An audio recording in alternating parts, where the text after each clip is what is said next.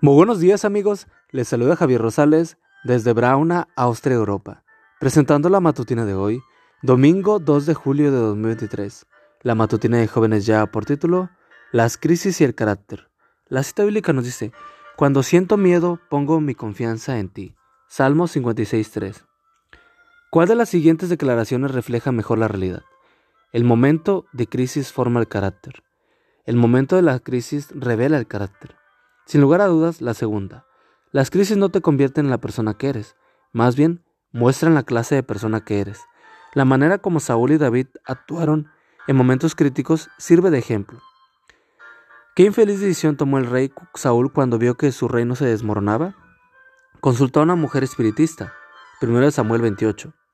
¿En quién se apoyó David cuando enfrentó momentos críticos? En Dios. Salmos 56.3.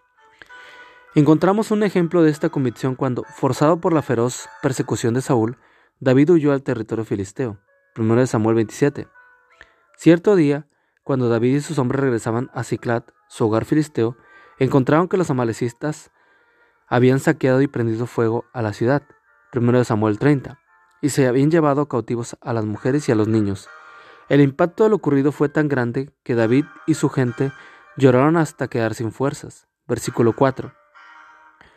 Pero ahí no quedó el asunto. Los soldados de la tropa culparon a David por lo sucedido e incluso quisieron apedrearlo. La situación de David no podía ser peor. Saúl lo buscaba para matarlo. Los filisteos no lo veían con buenos ojos. Los amalecitas habían destruido su ciudad y llevado cautivos a las mujeres y a los niños.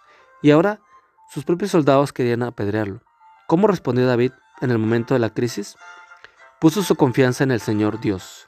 Versículo 6 recordó las evidencias del favor de Dios en su vida. Patriarcas y Profetas, página 682.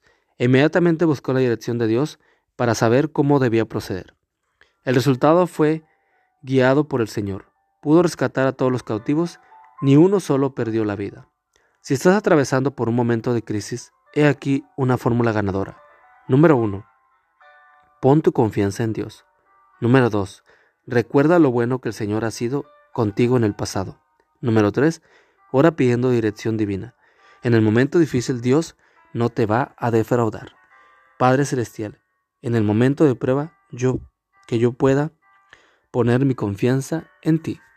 Amigo y amiga, recuerda que Cristo viene pronto y debemos de prepararnos y debemos ayudar a otros también para que se preparen, porque recuerda que el cielo no será el mismo si tú no estás allí. Nos escuchamos hasta mañana. Hasta pronto.